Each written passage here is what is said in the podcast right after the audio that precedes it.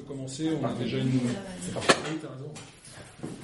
Il pense au micro, j'allais l'oublier. Vous voulez pas vous rapprocher un petit peu qu'on soit. Ça serait pas mal quand même, parce que là j'ai un peu l'impression de vous voir. Oui, c'est ça. Là, on a l'impression de voir que les chaises vides. Il n'y a pas de radiateur au fond, hein, c'est pas la peine de. C'est plus près des bières.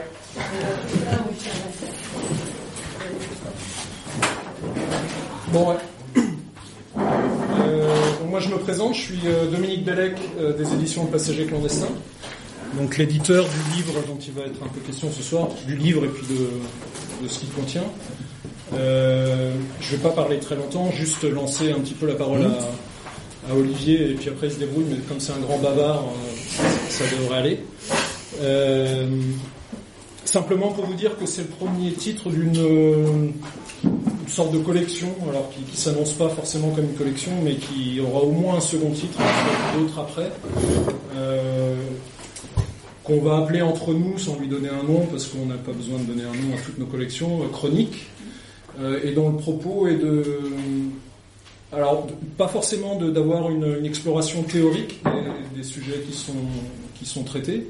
Euh, on a d'autres collections par ailleurs au Passager clandestin qui, qui, euh, qui abordent des questions euh, sous l'angle de la réflexion et du, et du recul. Non pas qu'il n'y ait pas de réflexion dans ces livres-là, mais simplement le propos c'est de, de donner la parole à des, à des gens qui sont directement en, en prise avec euh, ce dont ils parlent.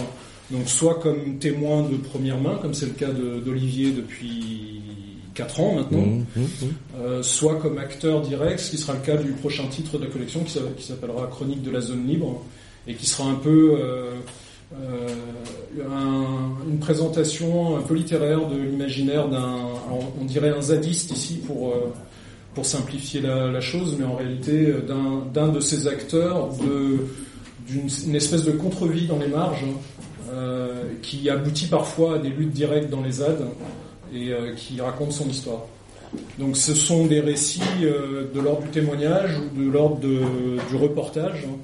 Euh, et c'est pour ça que... Alors d'abord je vais demander à Olivier de se présenter un petit peu rapidement, puis de dire comment il en est arrivé à travailler sur cette, sur cette question-là. Mais peut-être le plus intéressant assez rapidement, c'est qu'il nous raconte au moins une ou deux histoires de ce à quoi il a été confronté quand il a quand il a visité les différents lieux. Il y a des portraits, il y a des, il y a aussi des, des textes un peu plus généraux, mais c'est surtout de la chair humaine dont il est question dans, dans ce livre-là, et ce serait peut-être bien de commencer par ça justement euh, pour la présentation. Euh, Olivier, en deux mots, euh, a une formation d'historien. euh, il est traducteur et même interprète à ses heures d'italien. Il tient un blog que je vous recommande chaleureusement qui s'appelle Dormir à jamais. Vraiment un très très bon, une très bonne manière de suivre un petit peu la question des migrants euh, pratiquement jour le jour ou semaine après semaine avec euh, Un peu moins maintenant, malheureusement, mais maintenant à cause du livre. oui, aussi. Euh, et dont une partie des textes sont, sont recueillis dans le, dans le livre, ont été euh, retravaillés pour l'occasion du livre, mais sont recueillis dans le livre. Euh, et voilà, et c'est quelqu'un euh, qui a une relation amicale avec les sujets euh, dont il traite. Donc euh, je pense que sa parole est, intéressante, a de la valeur au moins de ce point de vue-là. Et puis après, si, si, affinité, on peut discuter, euh, et on va discuter, j'espère, de- du contenu de, livre. Donc euh, bah voilà, je te laisse la parole. Merci. Euh, bah pour faire un petit peu suite à, ce que tu à ce que tu disais euh, en quelques mots comment j'en suis venu à, à, à écrire à écrire ces, ces textes qui sont donc aujourd'hui devenus un livre.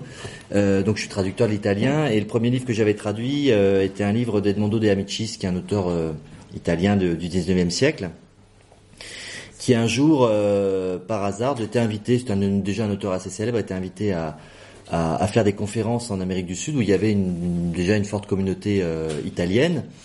Et comme c'était un auteur officiel, on avait fait réparer les moteurs du bateau, tout ça. euh, c'était, euh, c'était. Et puis il arrive, il arrive donc sur ce sur ce bateau et il découvre euh, ben, que une large partie de la population italienne était en train de, quitter le pays. Et il a un énorme choc parce que c'est un, auteur qui euh, a grandi un peu dans l'idée de l'unité italienne, etc., etc. Et euh, cinq ans après, il écrit un livre qui s'appelle Sur l'océan et qui raconte cette traversée euh, en faisant euh, le recueil de témoignages en fait de pourquoi les gens partent, pourquoi, euh, qu'est-ce qui est, de quoi ils rêvent, etc., etc.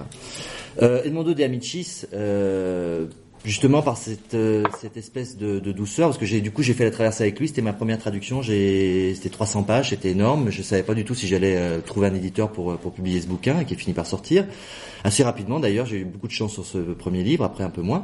Euh, est devenu, en fait, c'est un peu une sorte de, pour moi, de de père littéraire, on va dire, parce que c'est quelqu'un qui euh, abordait le sujet de manière très humaine, euh, très quotidienne, euh, en essayant, en n'oubliant jamais aussi de là, où, de là où il venait. C'est-à-dire qu'à un moment, je vais me souvenir d'une scène qui m'avait beaucoup impressionné, parce que lui voyageait en première classe, c'était un grand bourgeois.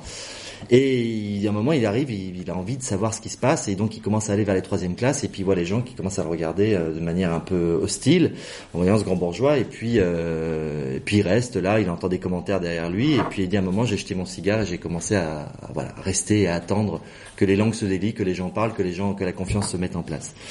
Alors, je ne me considère pas comme un grand bourgeois à cigare.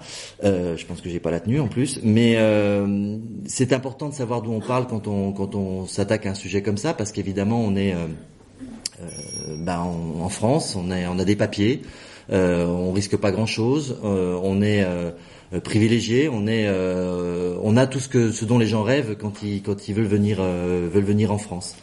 Et puis on est de là, on est là à Calais pour le temps qu'on, par exemple, quand on va à Calais, on est là pour le temps qu'on a, on a envie d'y consacrer. On peut rester une journée, deux journées, trois jours, même six mois, etc. Mais le jour où on en a marre, on peut, on peut partir, rentrer chez soi, euh, reprendre sa vie, etc. C'est pas le cas des gens qui y sont euh, parce qu'ils sont contraints d'être là. Euh, c'est des choses très banales, très bêtes, mais je pense que c'est important hein, de savoir qu'effectivement on parle toujours de, d'un point de vue et de pas l'oublier, de savoir aussi qu'il y a certaines choses qu'on aura du mal à comprendre, qu'il y a des choses qui vont nous surprendre aussi parce qu'on est euh, euh face à des situations qui sont pour nous nouvelles et pour euh, pour eux euh, relativement banales parce que c'est la situation des situations parfois qui partagent à quelques centaines, quelques milliers, quelques dizaines de milliers de personnes. Euh, le deuxième point de départ du livre, ça a été 2013, le, naufrage d'octobre, qui avait été présenté à l'époque comme étant le naufrage le plus, euh, le plus terrible euh, en Méditerranée. Euh, ce qui n'était pas le cas. Il y avait déjà eu un naufrage plus important, mais qui s'était produit plus loin des côtes, euh, donc qui avait été beaucoup moins médiatisé. Et euh, au moment de ce naufrage, euh, plusieurs choses m'ont frappé. La première, c'est que c'était des Érythréens, des Somaliens qui avaient traversé la Libye, qui arrivaient en Italie, qui venaient, qui mouraient en fait à, à, à quelques kilomètres, à quelques encablures de, des côtes italiennes. Euh, ça m'avait beaucoup frappé parce que euh, bah, je suis italianiste et historien, donc euh, voilà, je me disais c'est étrange quand même ces anciennes colonies, euh, l'Érythrée italienne, l'Érythrée, la Somalie, la Libye, tout ce parcours pour euh, pour venir mourir comme c'était un peu le retour du refoulé qui qui qui se présentait qui se présentait à nous. L'autre chose qui m'avait frappé, c'est que c'était l'emballement médiatique de très courte durée. Euh, qui m'a ensuite amené à me dire ben je pense que même si moi je suis pas un journaliste professionnel euh, c'est important d'aller sur le terrain c'est important de commencer à aller faire des articles parce que euh, voilà il y avait ce naufrage qui avait fait euh, verser des larmes de crocodile à, pas mal de gens mais qu'un jour après on n'en parlait plus. Or la situation le naufrage était plutôt annonciateur de la situation qu'on connaît aujourd'hui c'est-à-dire d'un euh, d'une d'un flux plus important de, migrants et surtout de beaucoup plus de morts euh, en Méditerranée euh, pour des tas de raisons qui sont un petit peu, enfin, que j'explique un peu dans le bouquin, mais qui sont qui sont relativement complexes. Et puis, je n'ai pas la, prétention non plus d'avoir épuisé le, sujet parce que je pense qu'il y a pas mal de choses qu'on ne sait pas, y compris sur le sur les morts, notamment sur les statistiques qu'on entend qui sont déjà euh, en soi euh, énormes, euh, horribles, mais qui sont, à mon avis, très inférieures à la réalité. je pense qu'on est à vraiment des, chiffres qui, qui, dépassent un peu l'entendement. J'ai entendu de, de quelqu'un disant, voilà, quelqu'un disant, tu sais, en Libye, il y a pratiquement une personne sur deux qui part, qui meurt. Je pense que c'est exagéré, mais on est sur des proportions nettement plus importantes que celles dont on a connaissance, dont on a connaissance par la presse, par, les témoignages, par, ce qui peut nous arriver hein, comme information. Mais quand un naufrage a lieu à quelques kilomètres de la Libye, on n'en entend pas parler. Les Libyens s'en préoccupent pas beaucoup. Euh, et comme euh, je disais tout à l'heure à, à, à, des amis, la seule chose, c'est qu'ils mangent plus de poisson. Voilà, donc s'ils mangent plus de poisson, c'est qu'il y a peut-être des, il y a peut-être des raisons. Euh, je reviens rapidement sur ce naufrage d'octobre 2013. La troisième chose qui m'avait frappé, euh, mon ex-amie est journaliste à RFI. Elle était allée, euh, envoyée à Lampedusa pour euh, pour couvrir le, le, le, le ce qui s'y passait. Et euh, elle m'a raconté quelque chose qui m'a laissé un peu pantois, c'est-à-dire que au moment des funérailles, on a invité, bah, il y avait toute une délégation importante de euh, de personnalités italiennes, y compris de personnalités politiques, ce qui en soi était plutôt un signe positif de se dire effectivement ils se déplacent, ils viennent, ils reconnaissent, voilà. Sauf que euh, ce signe positif était quand même euh, apparaissait beaucoup moins positif quand on savait qu'effectivement dans le même temps les survivants, dont beaucoup de gens qui étaient des membres de la famille des, personnes qui étaient mortes, avaient été interdits euh, d'assister aux funérailles, c'est-à-dire qu'ils étaient retenus dans des centres de, de, de, rétention en fait, voilà en, en, attendant évidemment d'être envoyés dans d'autres dans d'autres lieux. Il s'agissait pas, c'était pas des gens qui étaient qui étaient dont il était prévu de les de les renvoyer en Libye bien évidemment, mais Disons qu'effectivement, voilà, on avait jugé que ça allait faire tâche s'il y avait des survivants au milieu et que ça allait euh, créer, voilà, peut-être qu'il y aurait des gens qui, euh, auraient des réactions euh, un peu trop, un peu trop émotionnelles et que donc effectivement, on préférait rester entre entre l'arme de crocodile plutôt que qu'entre l'arme véritable. Donc voilà, c'est un petit peu de, là que c'est parti. Ensuite, j'ai euh, commencé à travailler sur plusieurs terrains à Paris parce que je j'ai travaillé sans moyens, donc euh, je pouvais pas m'offrir des grands voyages euh, en Afrique ou depuis les points de départ. Donc les points de départ, je les ai, je les ai rencontrés d'une certaine manière par les récits des, personnes. j'ai travaillé à Paris, à La Chapelle, où il y avait un camp qui s'est mis en place, qui a duré un an, où il y avait 350 personnes. Aujourd'hui, il y a de nouveau des, beaucoup de migrants à Stalingrad, pas très loin. Euh, je suis allé à Calais, je suis allé dans, quelques endroits aussi en, en, province, différents endroits, notamment à Saint-Etienne, rencontrer le père Riffard, on en parlera parce que c'est quelqu'un d'assez euh, extraordinaire, une figure locale euh, impressionnante et c'est un monsieur qu'il faut vrai, véritablement soutenir parce que je crois qu'il a vraiment un combat qui est, qui est pionnier, courageux et structuré, donc c'est vraiment un modèle. et puis j'ai ce qui m'intéressait m'a intéressé aussi très vite, c'était d'entendre la parole des migrants, euh, pas en tant que groupe, parce que je me, suis, rendais compte aussi, j'essayais de voir, d'analyser un peu ce que je voyais au niveau des médias, et petit à petit, je me disais, ben, ce qui m'intéresse, c'est de faire autre chose. Parce que si c'est pour raconter, si c'est pour faire du bâtonnage d'une dépêche AFP et refaire un, un énième billet de blog en disant, ah, c'est atroce, il y a eu tel, euh, et raconter ce qu'on a lu, euh, euh, résumer ce qu'on a lu à, de, à gauche et à droite, ou donner son avis sur la question, bon, c'est un peu limité. Si on donne un avis sur la question parce qu'on a soi-même des sources un petit peu différentes ou que euh, on peut avoir accès à des, sources étrangères, etc. Par exemple, pourquoi pas Mais ce qui m'intéressait, c'était d'abord d'avoir accès à du, matériau brut et le matériau brut, c'était le, récit des migrants. Tous n'ont pas envie de parler, évidemment. Euh, certains, euh, pour des raisons qui peuvent être personnelles, qui peuvent être politiques, qui peuvent être de sécurité, enfin qui peuvent être de tout simplement émotionnelles. Euh, parfois simplement parce que effectivement euh, certaines personnes, ben, effectivement, ont subi des, traumatismes tels qu'ils n'arrivent plus à parler. Euh, ou parce qu'ils n'en ressentent pas la nécessité tout simplement, et puis c'est leur droit, voilà, n'ont pas envie de parler. D'autres, au contraire, sont plutôt ouverts à, la, apporter leur témoignage, voire, et c'est ce qui m'intéressait le plus, le demandent. Et c'est ce qui s'est passé notamment pour euh, pour quelques jeunes, euh, notamment deux, euh, qui sont des jeunes avec qui j'ai établi ensuite une relation privilégiée, puisque c'est des jeunes que je vois encore aujourd'hui régulièrement, qui s'appellent Mohamed et Mamadou. Je vais parler un peu plus d'eux parce que ça me semble intéressant de, de, raconter des, des, parcours singuliers. Encore une fois, ce qui m'intéresse dans ce travail-là, c'est vraiment de dire bon, on parle des migrants, on parle des réfugiés, on parle de masse de gens mais il ne faut pas oublier qu'effectivement derrière cette masse de gens, il y a autant d'individus avec euh, des peurs, des rêves, des, angoisses, euh, euh, des questionnements, des, des réflexions, etc., etc. Alors le premier jeune que j'ai rencontré comme ça, j'avais envie en fait de, de, voir un peu les, parcours des mineurs isolés parce qu'on me les présentait comme des jeunes exemplaires souvent, c'est-à-dire des jeunes euh, qui à l'école bah, font le bonheur des professeurs parce que euh, ils sont euh, extrêmement demandeurs, euh, extrêmement sérieux, travailleurs. des jeunes qui voilà qui ont d'une certaine manière le seul fait de, de pouvoir aller à l'école dans des bonnes conditions pour eux ça représente un rêve énorme euh, et ça, on l'oublie un petit peu aujourd'hui, euh, que voilà, que avoir accès à l'école, c'est un privilège euh, à l'échelle mondiale. Et donc j'ai rencontré un premier jeune à Nantes. en en février 2015, j'étais venu pour faire une conférence et puis j'avais euh, j'avais demandé à, aux copains que je connaissais à Nantes de dire ben voilà, euh, j'aimerais bien voir un petit peu la situation. En fait, chaque fois que je vais dans une ville, j'essaye un petit peu de savoir comment ça se passe avec les migrants. c'est très différent d'une ville à l'autre. À Nantes, il y a pas mal de squats, par exemple. À Paris, c'est les squats, c'est difficile, donc il y a d'autres d'autres modes effectivement d'accueil ou de non-accueil. Hein, je parlais du camp de, la Chapelle. Et puis euh, très vite, on m'a parlé de, j'ai puis j'ai dit, bah voilà, j'aimerais j'aimerais rencontrer des, mineurs isolés. Et puis on m'a parlé d'un, jeune qui s'appelle Mohamed, euh, qui euh, qui est d'origine burkinabé. Tu veux peut-être redire en deux mots ce que tu entends par mineur isolé, ce qu'on entend par. Ah oui. Alors mineur isolé, bah c'est c'est en gros ce qu'on ce qu'on appelait autrefois des orphelins, on va dire, même si c'est un petit peu plus large parce que dans les mineurs isolés, il y a des jeunes, notamment les mineurs isolés étrangers, des jeunes qui ont encore leurs parents, mais qui, euh, qui sont partis, qui sont sans famille en fait, tout simplement, euh, qui arrivent sur le territoire français, qui n'ont pas d'adultes référents, pas de père, pas de mère. Parfois ils ont des parents, mais euh, qui parfois les ont envoyés eux-mêmes jusqu'ici.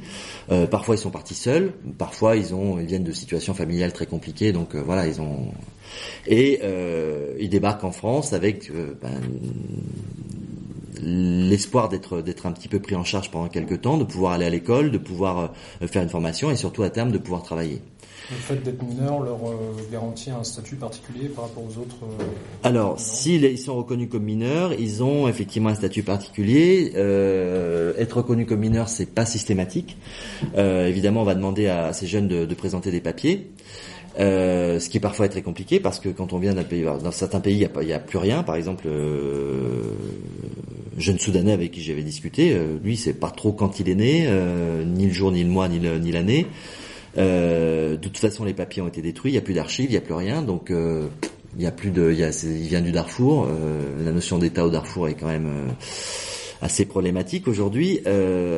donc effectivement, aller aller demander un certificat de naissance, euh, par exemple, c'est quelque chose de quasiment impossible.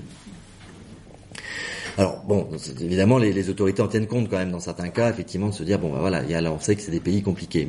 Bon, après, il y a des pays où il n'y a pas de, par exemple, de passeport biométrique ou de, euh, donc on, c'est encore des passeports qui, des passeports ou des pièces d'identité qui vont être écrites à la main, euh, où il peut y avoir des erreurs des erreurs qui sont pas forcément dues aux jeunes, qui sont peut-être dues euh, à la personne, à l'employé qui a, qui a, qui va mettre une erreur. Cette erreur, elle sera systématiquement imputée aux jeunes.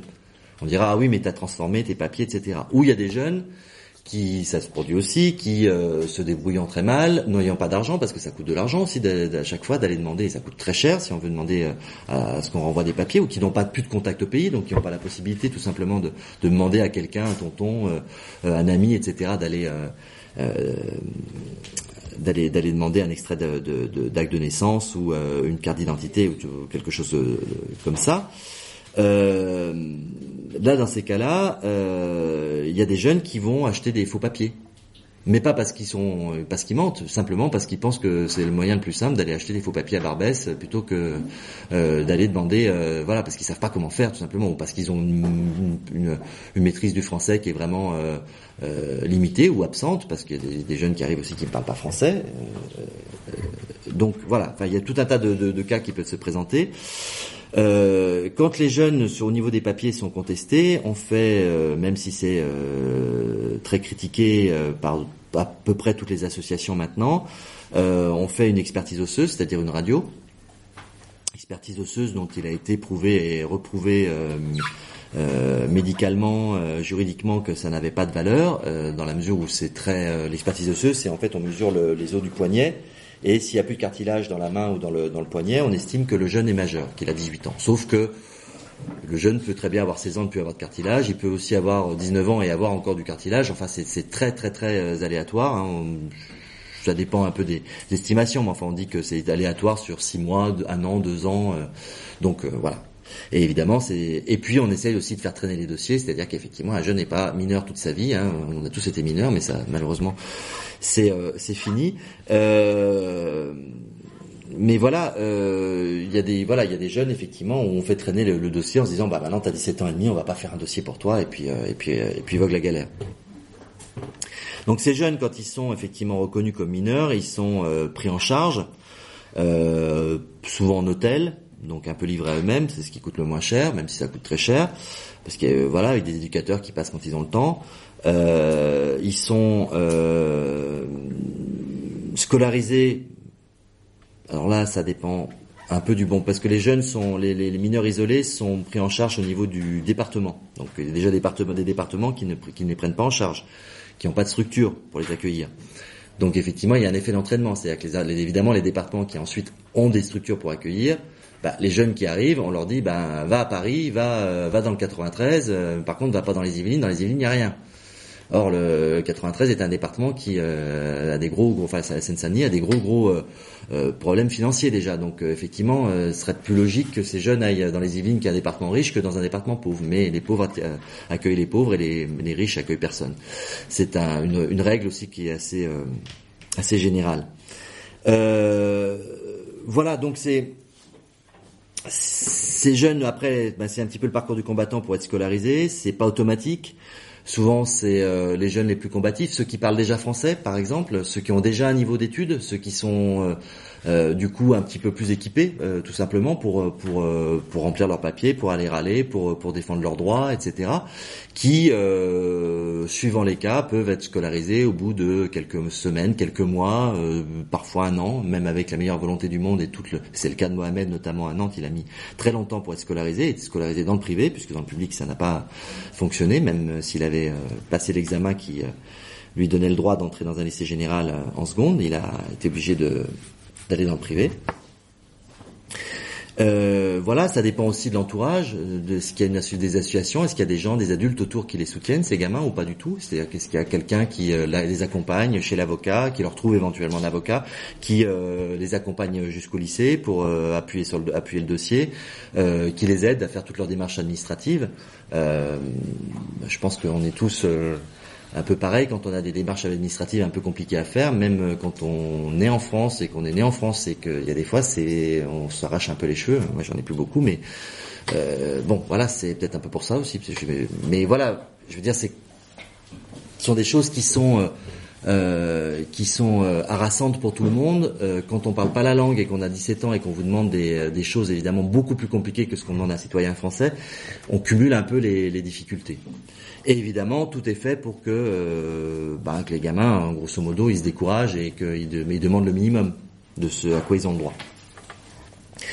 Donc euh, Mohamed, euh, pour en revenir donc à ce, à ce jeune, euh, je l'ai rencontré il y a un an et demi maintenant à Nantes donc chez des amis, et puis il avait très envie de raconter son histoire. Et je trouvais que c'était très précieux parce que une chose très commune euh, aux migrants, et c'est pas pas d'aujourd'hui, hein, c'est ça, on peut on peut remonter, faire remonter cette histoire à maintenant un, siècle et demi, euh, ont vécu des aventures. Moi, je considère que c'est des aventures qu'ils ont vécues, même si c'est des choses euh, terribles, même s'il y a des morts sur le sur le sur le sur le parcours, euh, ce sont des des, des, des, aventuriers, des gens qui ont euh, fait un parcours épique au sens premier du terme, qui ont fait un parcours qui les a, où ils sont appris des choses, ils se sont dépassés eux-mêmes, où ils ont rencontré les grands thèmes de la vie, euh, l'amitié, la trahison, euh, la fidélité, euh, le, enfin, voyez tous les thèmes qu'on retrouve dans le grand théâtre euh, classique, dans le théâtre antique. Quand on discute avec ces jeunes-là, en fait, on, a, on ouvre des romans, c'est absolument incroyable, c'est des histoires qui sont qui sont fabuleuses. Et, et, Mohamed donc avait envie de raconter son histoire, ce qu'il a fait pendant deux heures, qu'il a fait ensuite de manière beaucoup plus longue. Euh, je expliquerai peut-être un petit peu, parce qu'aujourd'hui il y a la, la metteuse en scène du, du, spectacle qui, qui va être fait à partir de son histoire. Euh, et euh, son histoire, elle est très simple, c'est qu'il est parti un jour, il a, bah, il a, il a désobéi à son père, parce qu'il avait encore son père et sa mère, donc ils sont pas tous orphelins, c'est mineurs isolés.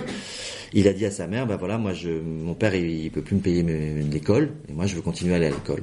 Donc euh, voilà. Il a quel âge Il a à ce moment-là, euh, alors il a fini sa cinquième, il a passé sa quatrième, il a 14 ans quand c'est ça euh, à ce moment-là, et euh, et il décide, voilà, il décide d'abord d'aller au, Burkina Faso parce que ses parents sont burkinabés, donc euh, droit du sang en Côte d'Ivoire. Il pense qu'il va pouvoir s'inscrire à l'école publique au Burkina. Et puis il a de la famille encore là-bas. Ça se passe pas comme il avait prévu. Il a un oncle qui est euh, dans une situation, euh, qui est un officier de l'armée, donc une bonne situation, mais qui grosso modo le prend un peu comme euh, comme nounou des, de ses, propres enfants. Donc ça lui va pas trop.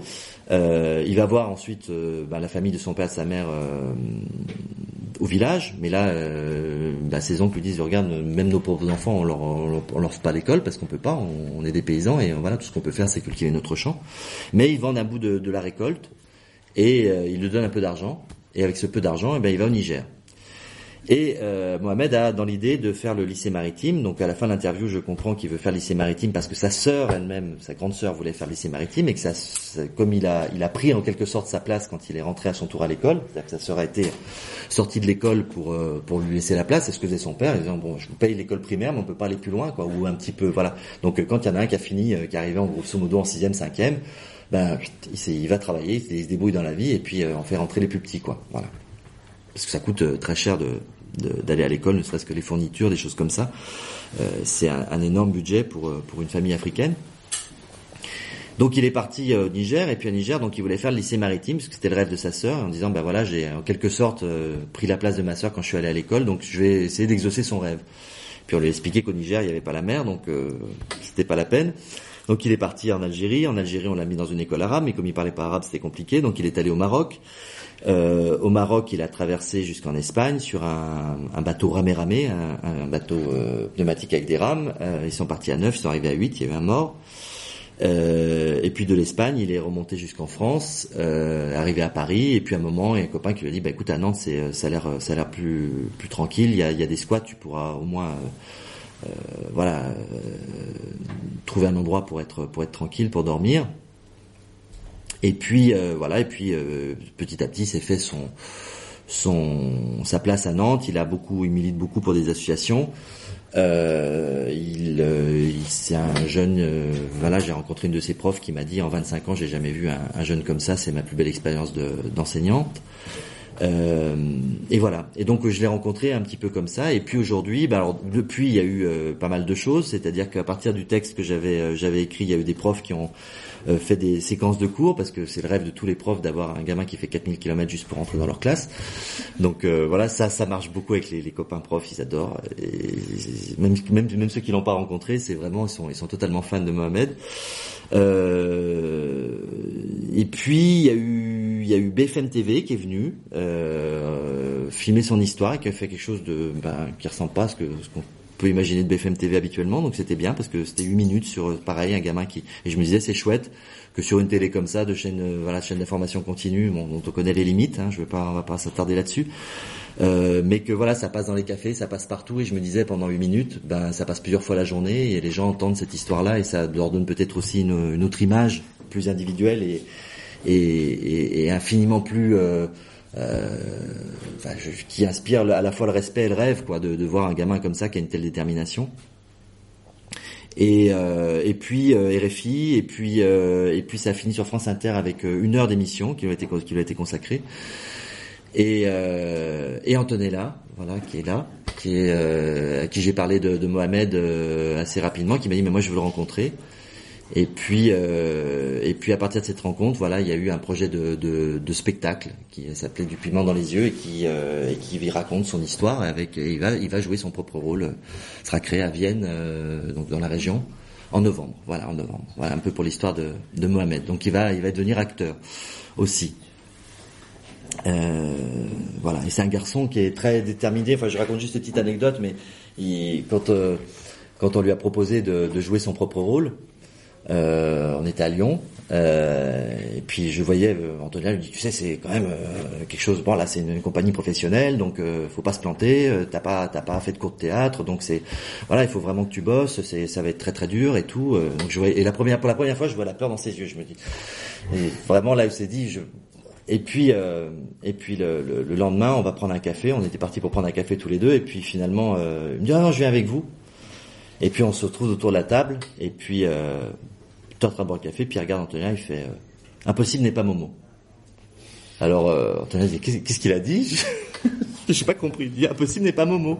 Ça veut dire qu'il va le faire. Voilà, c'est bon. Et en fait, il est tout le temps comme ça. C'est-à-dire que c'est un, un, jeune et c'est là aussi des, jeunes qui, m'ont énormément impressionné. C'est-à-dire quand on leur propose quelque chose ils ont tellement l'habitude de réagir au quart de tour parce qu'ils ont ils ont jamais eu le temps en fait de d'hésiter qu'effectivement ils mesurent les, très très vite la situation et vous disent oui ou non mais ça prend pas ça tergiverse jamais plus de plus de 10 minutes là ça avait il avait, il avait dormi dessus quoi mais c'était tout quoi c'était voilà c'était une nuit la nuit porte conseil et puis et puis après voilà à partir du moment où il a dit oui il y avait plus moyen de le de voilà c'était j'ai dit oui j'ai dit oui j'ai décidé voilà mais dans le donc dans le livre il y a des portraits il y a des il y a des lieux aussi qui sont décrits, des Mhm. lieux d'accueil, des Mhm. lieux de non-accueil. euh, il y a des situations en général qui sont. Mais est-ce que parmi les quelques portraits qu'il y a, je pense qu'il doit y en avoir euh, 8 ou 9 euh, Je à sais peu plus. près dans, Ouais. dans Mhm. le livre. euh, est-ce que tu n'as pas l'impression que les gens qui euh, se livrent, racontent leur histoire, finalement, euh, quelque part, ne le font pas parce qu'ils ont réussi à s'en sortir? C'est-à-dire que finalement, ils sont passés à travers tout- toutes les ou sous toutes les fourches codines possibles et imaginables que peut être ce, ce périple de Mhm. souvent de l'Afrique vers le et que du coup euh, il y a une, une partie du une partie de la chair de cette histoire collective qui est en train de se faire là en ce moment que tu ne perçois pas?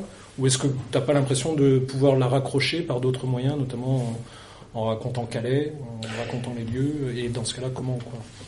Alors, il y a, plusieurs choses. Je disais, bon voilà, il y a, évidemment euh, l'ampleur du phénomène euh, qui est difficile à percevoir euh, depuis ici. C'est-à-dire qu'il y a un jour où j'aimerais mettre les pieds en Libye et voir ce qui se passe, mais c'est très compliqué parce que la Libye est un État failli à peu près. on parle de somalisation, hein, c'est-à-dire que c'est à peu près le même, le même État que la Somalie et la Somalie. Euh, un journaliste, bah là déjà, il fallait, euh, fallait avoir beaucoup d'argent pour partir en Somalie, tout simplement. Euh, je pense qu'il faut beaucoup d'argent aujourd'hui pour partir faire un reportage en, Libye, c'est-à-dire qu'il faut être protégé, il faut avoir des gardes du corps, faut, faut, faut être vraiment blindé, et, vous n'avez pas possibilité forcément de travailler de manière très, euh, très sereine. C'est-à-dire que vous restez une demi-heure dans un endroit, vous n'y arrivez jamais. C'est un peu ce qui se peut, voilà. Donc ça, c'est, il y a une- évidemment cette part, cette part-là, là, j'ai pas, pas eu accès de manière directe, hein, j'ai eu accès par des récits, mais euh, il y a un moment où on a un faisceau d'indices qui, euh, qui commence à devenir quand même un petit peu euh, signifiant. Euh, toutes les personnes que j'ai interviewées ne sont pas forcément des personnes qui étaient en, bout de parcours, euh, notamment à Calais. Euh, j'ai interviewé beaucoup de personnes qui étaient euh, qui étaient en attente de passage. Euh, Calais n'est pas une zone sans risque, même c'est pas c'est pas la traversée de la Méditerranée, mais enfin on a une vingtaine de morts par an. Euh, je peux vous dire que ça fait bizarre quand on quand on a interviewé des gens qui sont devenus pour beaucoup des amis. Euh, après, il y, a, certaines personnes, bon, après que, j'ai un peu perdu, mais il y a, il y a des personnes avec qui je suis resté très proche.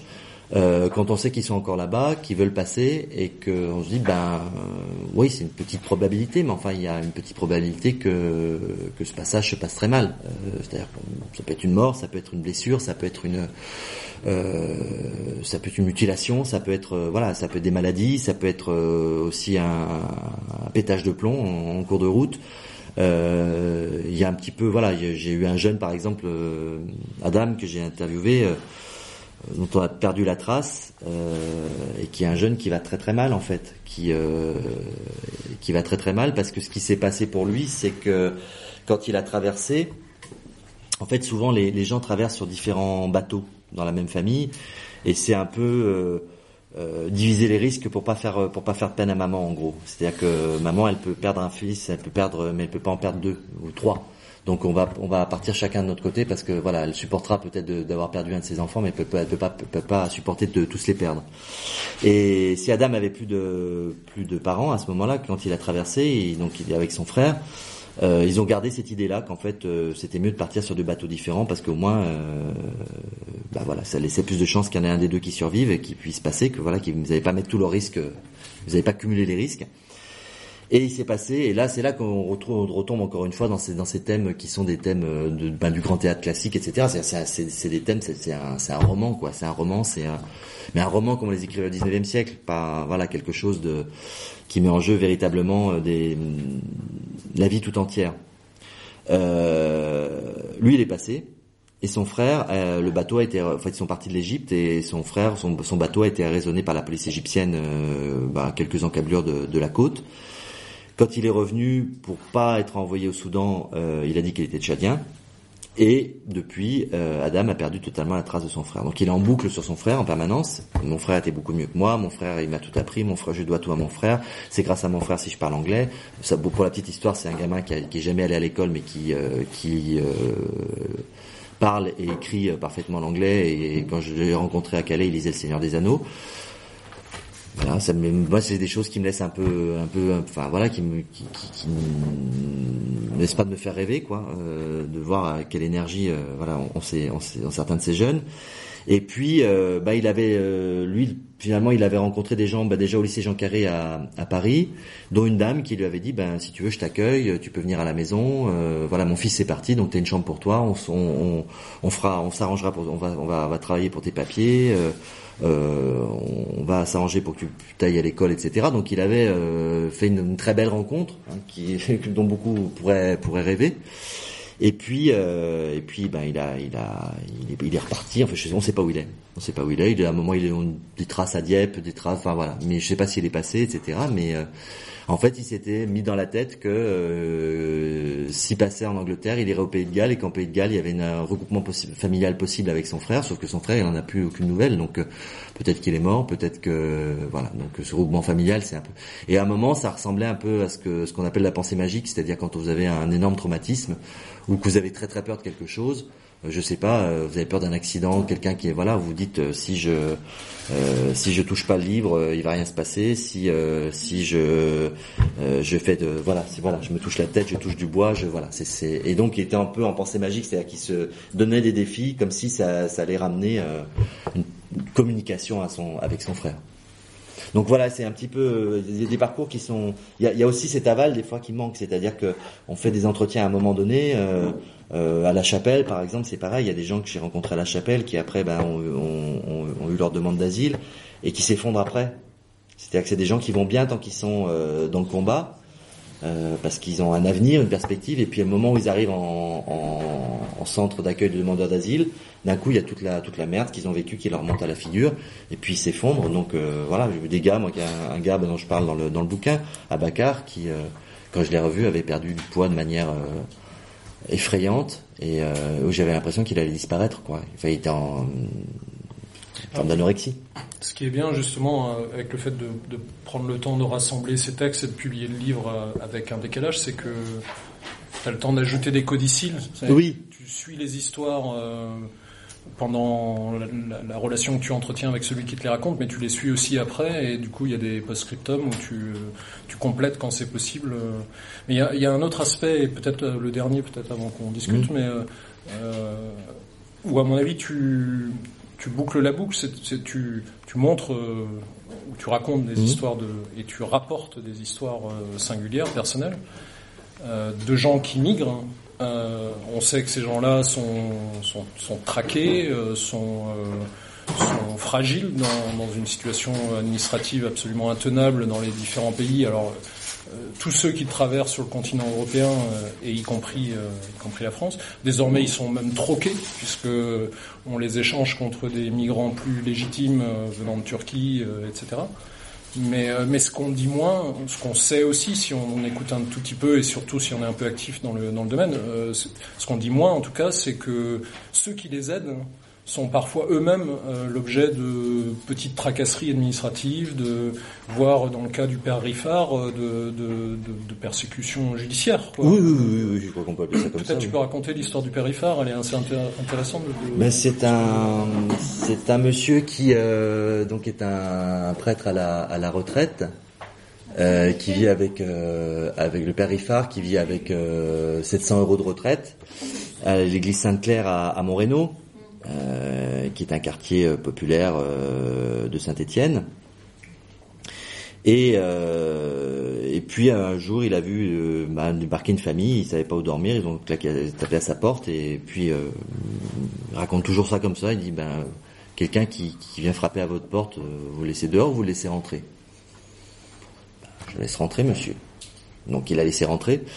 Et puis euh, et puis eh ben, évidemment il y a eu d'autres gens parce que voilà qui euh, qui étaient parce qu'il y, a beaucoup une communauté angol, angolaise assez assez importante dans cette cette église beaucoup de, de, catholiques en fait euh, angolais chrétiens angolais qui sont arrivés. Euh, ce qui est assez étrange aussi, c'est que je fais une petite un petit aparté, mais il y a souvent des les communautés se regroupent par par ville. C'est-à-dire que les Somaliens sont à Angers. Donc j'ai découvert que les Angolais étaient à Saint-Étienne, que les Soudanais, il y en a pas mal à Orléans, etc., etc. Parce que bah, les Tibétains à Conflans-Sainte-Honorine, etc. Pour des raisons qui parfois sont sont juste un point de démarrage et un point d'accueil. Et puis après, ben voilà, les autres les autres suivent, les premiers voilà les autres. Et, et et puis les gens finalement restent souvent dans l'endroit où ils ont ils ont ils sont arrivés à se faire un petit peu des, des relations. Et aujourd'hui, alors je sais pas, ça fait quand je suis pas retourné depuis que j'ai fait le reportage. Là, je vais aller le, je vais aller le voir les prochains, ces prochains jours. Mais euh, il y avait, quand j'y suis allé, il y avait 70 personnes à peu près, dont trois dans son appartement. Et euh, bah, il essayait de faire des, des, des, papiers pour tout le monde. Il essayait de, de gérer un petit peu tout ce monde-là. Et il a eu effectivement pas mal de de tracasserie administrative. En général, c'est toujours la même chose. C'est-à-dire quand il y a quelque chose qui s'organise et qui s'organise bien de manière un peu privée, on va dire, euh, il se trouve toujours une, une, bonne âme au niveau de quelque administration pour dire que les, conditions de sécurité ne sont pas respectées. Ça, ça marche à tous les coups. Donc, euh, bah, sa réponse était simple. C'est vous croyez que les gens, quand ils dorment dans la rue, les conditions de sécurité sont respectées euh, Je suis pas sûr. Il y a des femmes, des enfants, euh, voilà, qui dorment dans la rue depuis des, semaines. Euh, mais je pense qu'ils sont mieux, effectivement. Et par ailleurs, c'est quelqu'un de très raisonnable, donc il avait mis des extincteurs là où il fallait, il essayait de faire comme il pouvait, voilà. Il, et c'est quelqu'un qui, par euh, parce qu'il est parce qu'il il agit, je crois qu'il est très posé, c'est-à-dire qu'il est à la fois très ferme dans ses dans ses dans ses propos, euh, il lâche rien dans ses dans ses manières de faire, mais en même temps, c'est pas quelqu'un qui est dans un discours, euh, on va dire. Euh, théorique, enfin voilà, je pense que c'est pas son, son propos, donc il fait, voilà, il fait, et pour les gens qui, pour lesquels il fait, il fait avec avec des des considérations morales très euh, très précises, très claires. Euh, il est assez imparable, donc c'est difficile de lui répondre quoi que ce soit sans enfin, de, de, le contrer sans aussitôt avoir l'impression d'être un, être un salaud, d'une certaine manière, parce qu'il a une, une, façon de poser les choses qui est très humaine, très simple. D'où les arguments techniques qu'on lui oppose. D'où les arguments techniques qu'on lui oppose pour, pour essayer effectivement d'avoir un peu de, de, de, légitimité à le faire. Et ce qui m'avait beaucoup surpris, c'est qu'il a, il a emporté finalement en fait l'adhésion la, de pas mal de gens. Euh, autant j'ai toujours été surpris par le fait que bah, la question des migrants intéresse pas quand même grand monde. Euh, autant là, je me disais, bah, effectivement, et d'un coup, les gens se sont fédérés autour de lui. Et quand j'y suis allé, j'ai eu la, la, la, ma, première rencontre. En fait, c'était le, le, monsieur du bus parce que je savais pas trop où je devais m'arrêter. Je voulais pas trop être cette église. Et puis, euh, le monsieur du bus me dit, ah, vous allez voir, euh, vous allez voir le père des migrants là. Hmm. Bah, vous voyez, c'est bizarre. Hein. Il commence à me parler, il me dit, c'est bizarre hein, parce que bon, on empêche les gens d'aller d'aller en Syrie. Moi, j'ai rien contre, hein, parce que c'est pas, ça empêche de faire le mal, très bien. Mais le problème, c'est que on empêche aussi les gens de faire du bien. Alors moi, je dis dans cette société, on peut pas faire le mal, on peut pas faire le bien, on a juste le droit d'être indifférent. Et je me suis dit, la vérité vient du chauffeur de bus, qui après m'a raconté des trucs fabuleux, comme quoi, de temps en temps, me dit, moi, je peux pas faire grand chose, mais de temps en temps, quand j'en vois, comme ils peuvent pas se payer les tickets, je leur file les tickets de bus. Puis un jour, j'ai vu un gars qui arrivait, et puis il me, donne 5 euros pour acheter un ticket, puis il me dit gardez la monnaie. Je lui dis bah non, je veux pas garder la monnaie. Il me dit si si si si parce qu'un jour il m'a donné un ticket de bus, alors gardez la monnaie. Alors, il me dit non non non non, je veux pas garder. Et puis euh, donc il a refusé et le gars est venu l'attendre au dépôt du bus euh, en fin de semaine pour lui offrir un café. Voilà donc il avait pas lâché son truc, on lui avait fait un ticket de bus, il fallait il fallait le rendre d'une manière ou d'une autre. Et, euh, et le chauffeur de bus m'a dit, moi, je, quand il y a eu le procès, je suis allé, euh, je suis allé au tribunal. Et en fait, le tribunal était plein, il y avait plein de gens, et c'était devenu une sorte de, je sais pas, un peu Jacques Croquant, quoi. Enfin, le, une, espèce de figure comme ça, un peu qui, euh, qui réunit euh, les gens, parce que voilà, il est dans la justesse, tout simplement. Il, voilà, il est, il est, il fait, il fait les choses pour les gens. il, il en tire aucune gloire, il en tire aucune, aucun profit, aucune ça fait partie de ces gens aussi. Enfin voilà, c'est très. Moi, j'ai appris beaucoup de choses en fait aussi par, ce travail-là. Sur, il y a beaucoup de chrétiens qui m'ont énormément euh, impressionné. Euh, je m'y attendais pas et j'ai rencontré ben, le père Ifar, la sœur Marie-Jo à, la chapelle. Euh, tout récemment, c'est pas dans le livre, c'est à Grande Sainte, euh, un frère qui était très rigolo, euh, qui pas du tout de croix d'ailleurs, etc. Il m'a dit je suis religieux et qui était qui était très très très très sympa avec toute la toute la gente féminine. Je me disais bon à mon avis il doit être un peu défroqué, mais euh, mais euh, il me dit j'ai problème avec ma hiérarchie. Je me suis dit, oui vu comment tu te comportes, j'imagine assez bien. Euh, mais qui était un type extraordinaire et qui avait organisé, qui était en train d'organiser deux écoles à Grande Sainte, qui avait fait euh, plein de trucs, qui était qui était allé en, Palestine, euh, qui était resté je sais pas combien de temps à faire des, des euh, donner des cours là-bas. Enfin bon voilà c'est un, un, type assez impressionnant et, et j'ai voilà c'est souvent des gens pas j'ai jamais entendu de, de, leur part la moindre euh, le moindre comment dire discours euh, de, de, de prosélytisme, etc. Euh, je dis je suis pas croyant, je m'en fous, c'est pas le problème, on n'est pas là pour ça. Et puis euh, voilà quoi. Et, puis on passe, on, voilà, on est on est dans le dans le concret, etc. Et c'est vrai que c'est quelque chose. Là, souvent j'ai envie de le dire parce que c'est vrai que c'est quelque chose auquel on pense pas forcément, auquel on s'entend pas forcément. Euh, à titre personnel, j'étais à milieu de m'imaginer que c'était aussi. Voilà, je savais qu'il y avait des, le Secours catholique, qu'il y avait la CIMAD, etc., qui sont des, des, des associations euh, d'obéissance religieuse au départ. Mais c'est vrai que voilà, euh, c'est quand même très massif et c'est voilà, c'est important de leur rendre hommage. Il n'a jamais été question de dire que la, la spiritualité faisait mmh. pas partie de, oui. de l'action révolutionnaire, si on peut parler de révolution en la matière. Et, et, pas d'ailleurs, c'est pas propre du, mmh. du, du, christianisme ou du catholicisme. Non, non, non, non, mais euh, mais voilà, enfin voilà, c'est une, une, des choses. Il y a pas mal de choses en fait qui, qui m'ont qui m'ont qui m'ont surprise, euh, m'ont surprise le chemin faisant. Et puis euh, voilà, ça fait partie des voilà des petites choses qui m'ont qui m'ont qui m'ont intrigué. Je, du coup, je le dis parce que je pense que c'est voilà, c'est important aussi. De... Et souvent aussi des gens, enfin voilà, il y a, y a, quelque chose d'assez structuré, d'assez euh, euh, dans leur action qui m'a qui m'a je pense que le père Riffard par exemple il a une, une ce qui fait qu'il arrive à tenir sur la longueur c'est qu'il s'est donné une un objectif c'est-à-dire d'ouvrir son église jusqu'à la possibilité où voilà il y a 70 personnes. Je pense qu'il en il en rentrera jamais 150 ou 200 même si à un moment il dira voilà stop on peut pas aller au-delà. Par contre ce qu'il fait il le fait voilà il le fait de manière euh, euh, structurée avec euh, évidemment euh, des grosses oppositions aussi dans la hiérarchie ecclésiastique hein, faut pas se faut pas se leurrer c'est des gens qui sont aussi euh, très très en marge par rapport euh, voilà. Je suis pas en train de dire que euh, toute l'église catholique est, est fabuleuse.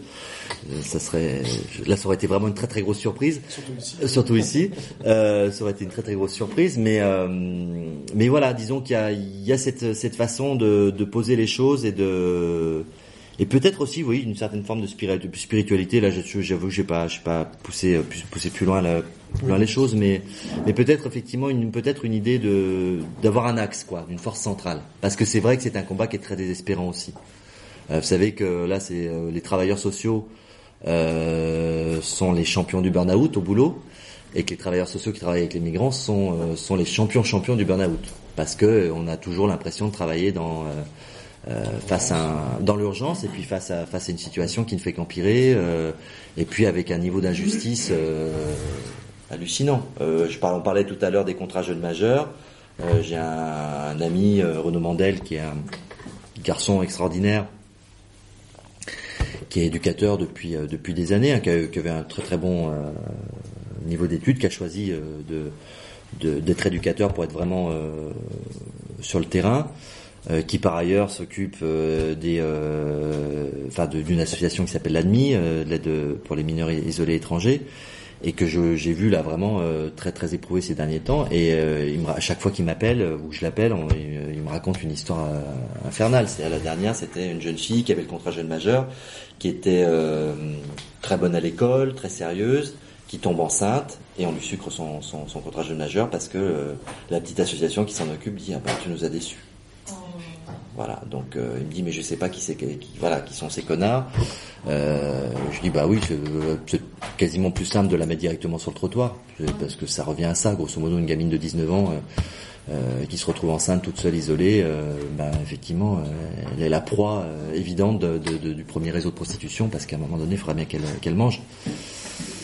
Donc euh, voilà, et c'est des choses qui se répètent régulièrement, et effectivement, euh, voilà, il y a des gens qui au bout d'un moment ben, s'effondrent, euh, passent de l'autre côté de la force aussi, ça arrive, c'est-à-dire qu'au bout d'un moment deviennent super rigides, super, enfin, super durs, super insensibles parce qu'à un moment donné, ben ils en peuvent plus quoi. Mais D'où l'importance aussi qu'il y a beaucoup de gens qui, voilà, c'est aussi l'idée, ben, voilà, c'est aussi pour moi l'idée aussi de faire toutes ces présentations avec autour de ce livre et de et de et que, voilà et de de ce que j'ai raconté, euh, soit euh, au début pour le blog et aussi dans le livre, c'est-à-dire aussi d'amener de, de, euh, d'amener un peu un peu les gens à, à se dire ben moi aussi je peux faire quelque chose quoi. C'est pas forcément euh, aller militer dans une association de manière matin midi et soir pas forcément euh, avoir euh, une idée euh, générale de comment on pourrait résoudre le, problème. Si quelqu'un pouvait l'avoir, ça serait bien, mais je, moi je, je l'ai pas, donc je, ne donnerai pas de conseils là-dessus.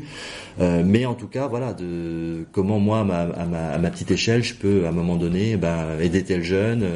Me, voilà, donner un coup de main à tel assaut, euh, aller accompagner des jeunes au tribunal, parce que ça, par exemple, c'est très, c'est très important qu'il y ait des gens qui, voilà, euh, signer des pétitions pour Réseau Éducation sans frontières, pour voilà débloquer telle ou telle situation, aller se pointer euh, devant la préfecture pour empêcher telle, telle, telle expulsion, etc., etc. Enfin voilà, tout, tout, tout un tas d'actions qui sont euh, qui sont des actions euh, de fourmis, mais pour pour lequel on a on a besoin effectivement souvent bah, de, de, de, grands réseaux de solidarité, quoi.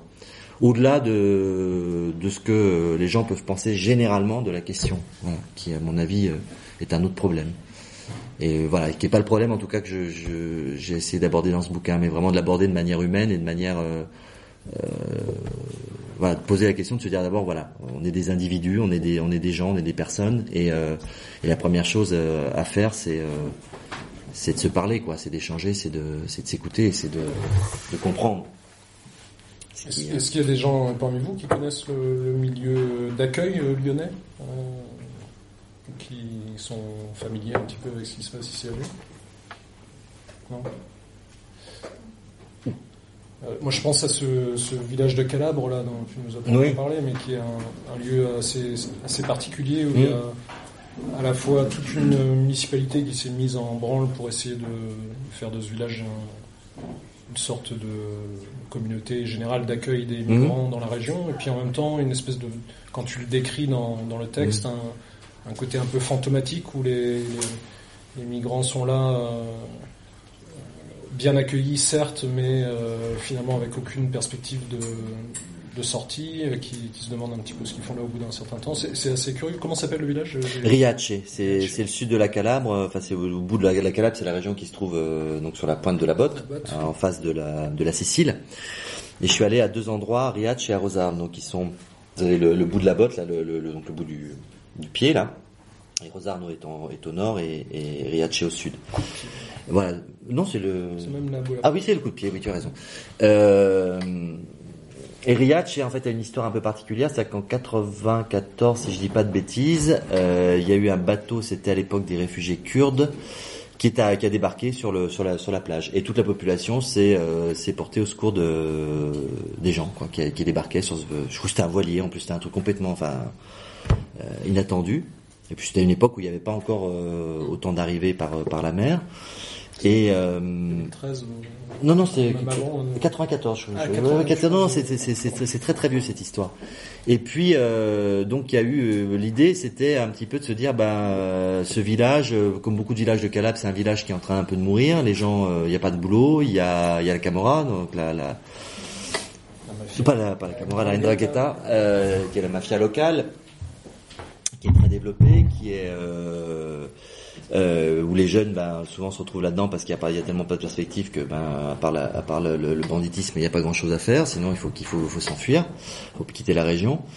Et, euh, et, donc voilà des villages qui se désertaient. Donc ils se sont dit à un moment donné, ben pourquoi, euh, pourquoi finalement, le, le puisqu'il y a des migrants qui arrivent, on ferait pas un accueil dans ce village euh, en, en, proposant par exemple de euh, d'occuper des, maisons abandonnées ou des maisons qui sont qui sont encore en, bon état, etc. Hein, mais qui voilà qui n'ont plus de plus d'habitants, avec l'espoir que quelques personnes s'installent aussi sur place et euh, voilà et, et, qu'il y a des jeunes aussi qui débarquent. Euh, et puis euh, évidemment en montant des associations pour s'occuper voilà de, des papiers, des choses comme ça, etc. Donc il y a plusieurs associations. Et Riach a été un peu un village pilote. Alors l'aspect positif, c'est qu'effectivement, bah, ça a tenu une partie de la population. Il y a des gens qui ont trouvé du boulot euh, sur place.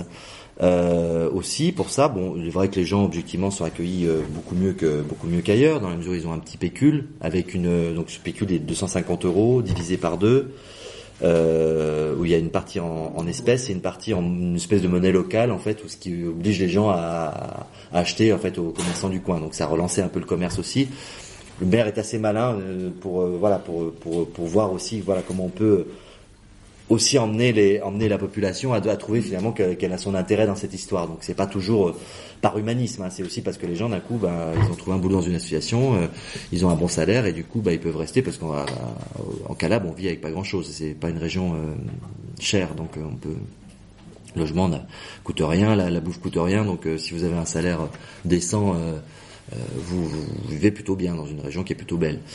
Euh, voilà. Après, le, le problème, c'est qu'il n'y a pas grand-chose à faire dans cette région-là. Il n'y a pas de travail, il n'y a pas de perspective, euh, et donc la plupart des gens attendent là euh, désespérément leur papier en attendant de deux mois, trois mois, quatre mois pour euh, pour pouvoir aller dans dans une grande ville, ne serait-ce qu'à Naples, où ils peuvent espérer trouver un petit boulot, voilà, faire faire leur vie. Donc c'est un petit peu, il y a quelque chose d'un peu ambigu finalement dans, cette situation-là. J'étais parti, j'avais lu que des que des articles très très élogieux. C'était un peu et bon quand je vois des, des choses qui tout a l'air d'être d'être idyllique et parfait et euh, et de rentrer dans une fable un peu des fois ça me met un peu la puce à l'oreille. J'avais envie de en même temps de, de, de, voir une, belle histoire parce qu'on n'en voit pas beaucoup sur ces questions là enfin de belle histoire une belle histoire qui euh, où les gens sont heureux et tout va bien. Euh, je suis reparti un peu mitigé voilà j'ai envie de dire euh, un peu mitigé euh, avec un maire qui fait beaucoup de beaux discours euh, qui m'a qui, qui, cultive un peu aussi un peu son ego qui m'a moyenne moi j'étais beaucoup plus convaincu par Masse Grande Sainte tout récemment voilà qui a monté ce camp au nord Machère pour euh, pour les, les, réfugiés kurdes qui euh, qui transitent pour l'Angleterre et qui est quelqu'un qui euh, à mon avis se raconte beaucoup moins mais fait beaucoup fait des choses beaucoup plus de manière beaucoup plus stratégique pensée beaucoup plus dans l'intérêt là pour le coup le, camp il est fait dans l'intérêt des migrants à 100% et pas dans l'intérêt pas pour détourner un petit peu de, de l'attention sur sur sa ville. Euh, voilà, Rosarno, c'était la, bah, Rosarno, vous en avez peut-être entendu parler parce que c'est en 2010 la, une grosse révolte euh, suite à une rumeur. En fait, il y a eu des, des, des migrants qui avaient été blessés par des, des, des mafieux. Euh, et puis il y a une rumeur qui a circulé comme quoi il y en avait deux qui étaient morts. En fait, ils étaient blessés, mais bon. Et du coup, ça, comme il y a eu beaucoup de beaucoup de beaucoup de violence depuis très très longtemps, euh, beaucoup de racisme, parce que beaucoup de racisme en Calabre, il faut pas le pas le pas le cacher. Euh, du coup, il y a eu une, une, révolte et la ville a été retournée véritablement. Enfin, voilà, l'incendie de bagnole, euh, c'était c'était vraiment euh, une petite ville, donc c'était vraiment une. Et puis il y a une révolte, une contre-révolte, c'est-à-dire que les, des gens excités par la mafia sont descendus, euh, y compris avec des fusils, etc. Donc on était, voilà, la police au milieu qui, au bout d'un moment, on a fait que euh, prendre les migrants et les, et les, et les sortir de, de, de, la ville, ce qui évidemment était une erreur parce que c'était une façon de donner raison à, à, la mafia. En même temps, dans l'urgence, euh, la situation était tellement euh, tellement euh, tendue que bon, il fallait trouver une solution pour que qu'il n'y ait pas de mort pour le coup. Il n'y en a pas eu, mais c'était un peu un miracle. Et euh, la, les migrants du reste sont revenus qu'un jour, un mois après, trois, deux mois après, trois mois après. Euh, la situation, je crois, c'est un petit peu quand même, quand j'y suis allé, un petit peu normalisé, on va dire. Je crois que tout le monde a eu très peur et donc euh, finalement tout le monde s'est dit on va peut-être essayer de commencer à, à, penser à vivre ensemble. Et, euh, et j'ai rencontré là-bas un gars extraordinaire qui s'appelle Kudus Seon, qui est, euh, qui est l'acteur principal euh, d'un film italien qui est sorti en septembre en France qui s'appelle Méditerranéa. Si je pense qu'il doit être en DVD maintenant, mais si vous avez l'occasion de le voir, c'est un film. Il est passé au Comédia. Oui, oui, oui. C'est un film extraordinaire. Et Kudus, c'est moi j'ai regardé ce film et puis je me disais mais ce type est extraordinaire, ce type est un est comédien, enfin voilà, il, je le trouvais extrêmement émouvant. Et il est exactement comme dans le film, je lui raconte sa propre histoire. Et euh, là aussi un bonhomme je sais pas qui a 28 29 ans qui parle parfaitement français, parfaitement italien, parfaitement anglais, euh, je sais plus quatre quatre ou cinq langues euh, entre c'est les langues du Burkina, du Mali, de parce qu'il a vécu dans plusieurs pays, il est, enfin voilà, il est il a grandi en partie en Côte d'Ivoire, au Ghana, etc. Donc il a il a tout un tout un panel de langues. Il parle un peu arabe aussi, il m'a dit, mais parce que je l'ai un peu appris à l'école coranique, c'est la seule école que j'ai faite. Et, euh, et c'est un type absolument extraordinaire et qui m'a fait comprendre plein de choses. C'est-à-dire que Rosarno, qui est pas du tout là pour le coup, c'est pas Riach, c'est pas une ville où les gens ont spécialement fait quoi que ce soit pour accueillir les gens. C'est-à-dire que les gens ils sont là juste parce qu'il y a des champs d'orange à côté, donc ils viennent prendre, euh, ils sont c'est la bain d'œuf pas cher quoi. À la limite de l'esclavage par moment. Euh, mais voilà, il n'y a pas de, pas de, de volonté politique euh, quelconque de, de, bien accueillir les gens ou de. Mais euh, ça se passe, ça se passe à l'italienne version sud, c'est-à-dire que, comme m'a dit je, Coup douce, Bah j'aime bien ici parce que c'est pas là, c'est pas l'Europe. Hein. Tu sais, l'Europe ça commence à Rome. Ici c'est l'Afrique. Ça, ça, donc euh, on loue un appartement, bah on va discuter avec quelqu'un, puis euh, on va louer la maison. Tout ça, ça se passe comme ça. On, il me dit euh, quand, tu conduis que t'as pas de permis, les policiers t'arrêtent. Tu vois, mais c'est un Africain, il a pas, il a pas son, il a pas de permis, il a pas, il a pas, il a pas la- la- l'assurance. C'est pas grave, c'est un Africain. C'est pas très grave. Voilà. Donc tout se fonctionne un peu de manière euh, à, l'arrange-toi comme. Mais ce sont des choses aussi. D'un coup, j'ai compris en fait en discutant avec lui qu'il y avait plein de choses. C'est-à-dire la France est un, pour prendre le pays dans lequel on vit, est un pays qui protège énormément. C'est évident. Euh, on a voilà, mais qui protège énormément quand on est français euh, et, et quand on, on, on, accepte les règles de, de, de, tout ça. C'est-à-dire qu'effectivement, euh, voilà, il faut, il faut, on a, on a, on a la petite carte verte, on est content, on est remboursé, on va, on a, on a, tout- on a des papiers, on a tout ça, on a, on paye un loyer, on est, voilà, si jamais le propriétaire veut nous mettre dehors, eh ben on, a, tel et tel recours, parce que, mais voilà, il faut être déclaré, si, voilà, enfin, etc., etc. On a, il y a tout un tas de choses, tout un tas, tout un système de loi qui est très, qui d'une certaine manière euh, très protecteur dans pas mal de cas, qui pas, toujours. Mais euh, il est évident que ce système-là, quand on vient d'un pays où il n'y a absolument pas tout ça, c'est et, où de toute façon on n'y a pas accès parce qu'on les papiers, on les a pas, euh, et qu'on va pas vous les donner facilement, et, euh, ben effectivement tout ça apparaît comme comme effectivement une exclusion totale. Et donc il n'y a plus rien. Donc il vaut mieux quand on arrive à être euh, en Italie du Sud où effectivement tout tout tout voilà les administrations marchent pas, les, les trains marchent pas, enfin quand il dit c'est l'Afrique, c'est c'est c'est moi j'ai attendu un train euh, qui était affiché euh, et qui est jamais venu et, qui n'existe pas. C'est un peu comme ça, c'est quand même une- on est quand même dans un autre monde dès qu'on est dans le dans le sud de l'Italie. Et il y en a un et qui il y a eu un article comme ça, un train comme ça qui est en sud Calabre aussi qui est toujours annoncé sur les, sur les, circulaires officiels de, des ferroviaires des Stats euh, depuis 84, mais qui n'existe plus.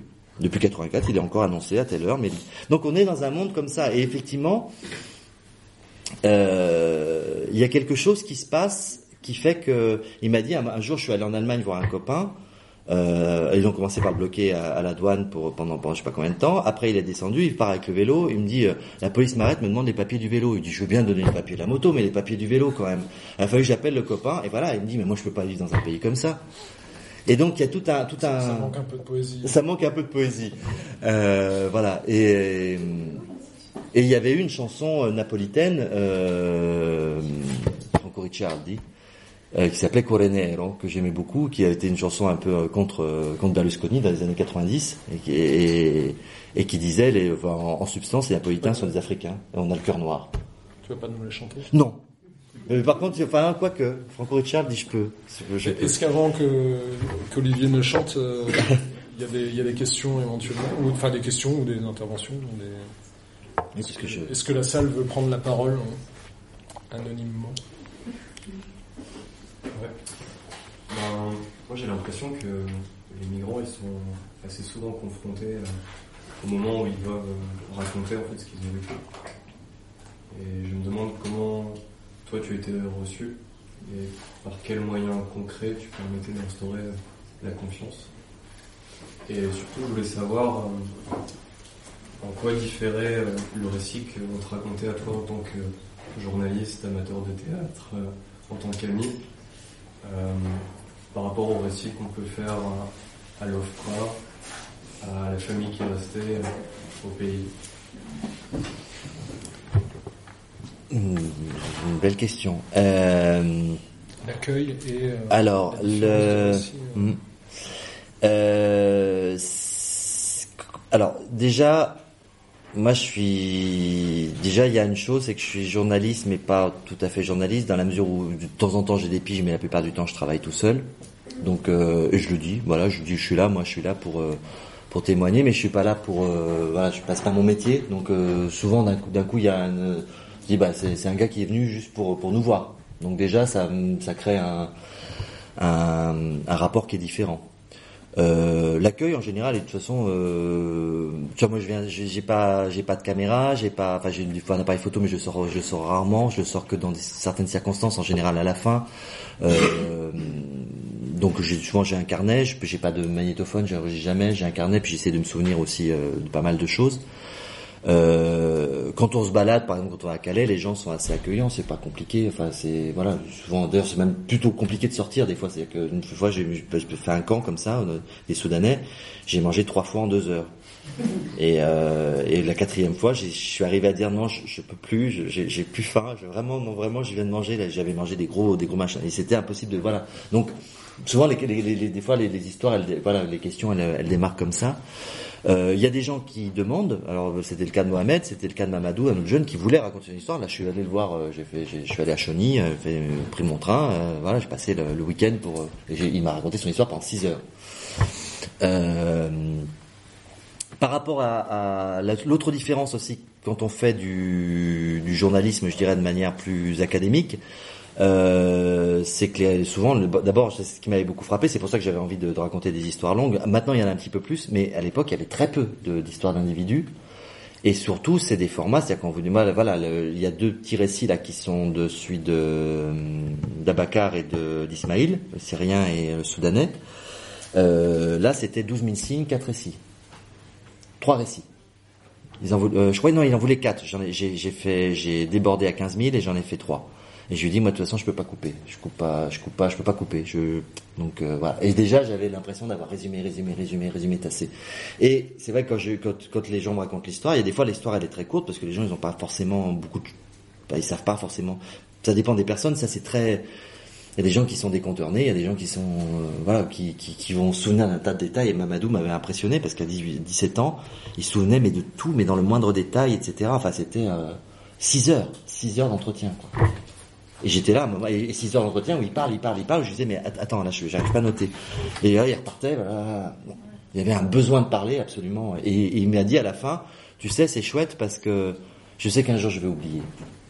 Et donc je suis content parce que là il y a une trace et que je, voilà que si dans voilà quand j'aurai 40 ans, 50 ans ou que je sais pas j'aurai des enfants etc.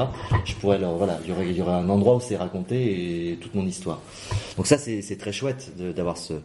Par rapport à l'OFPRA, bah l'OFPRA c'est c'est un peu des enquêtes à charge, euh, enfin des enquêtes à charge. C'est-à-dire qu'on essaye de savoir c'est le, vrai du faux. Euh, j'ai eu une fois accès à des à un entretien de l'OFPRA. Euh, c'est une pièce de théâtre. C'est-à-dire qu'on a, c'était un, jeune Somalien que j'ai, ben, j'ai pas repris l'entretien ici, mais un jeune Somalien que j'ai, euh, que j'avais interviewé. Et là, en fait, euh, il racontait les guerres de clans, de sous-clans euh, en Somalie. On avait l'impression d'être euh, dans Astérix, un Astérix où il dit c'est les, les titres qui font la guerre. je me souviens pas, c'est un Astérix comme ça où à un moment ils, ils font tous la guerre et donc ils rencontrent des, des, des, gars comme ça qui font la guerre aux autres, etc. Et c'était à peu près ça, c'est-à-dire que la Somalie c'est la guerre de tout le monde contre tout le monde. Et donc il a essayé d'expliquer que c'était la guerre du sous-clan contre le sous-clan machin et que d'où qu'il pouvait pas aller dans tel village parce que et il y avait le type de l'Ospra je lisais ce, ce truc-là et je voyais la pièce de théâtre, je voyais le, le, le mec de l'OFPRA qui essayait désespérément de comprendre ce qui se passait et, et, qui de temps en temps lui posait des questions pour voir si, mais qui, qui surtout ne comprenait absolument rien de, de, de, de cette histoire, quoi, qui était extrêmement complexe. Et, euh, et on voyait effectivement de quel, de quel, bah, quel merdier il s'était sorti, quoi. C'est-à-dire qu'à un moment donné, il est arrivé, sont arrivés les, les Shebab qui voulaient le, le, le faire, euh, le faire rentrer avec deux autres, deux autres gars. Il y en a un qui a dit ah ben non moi je peux pas, je suis charge de famille. Lui il a pas reparti, ils l'ont probablement exécuté. Et les deux autres qui euh, qui ont dit si si on revient la semaine prochaine et puis qui sont partis quoi. Donc voilà, il arrive en France comme ça.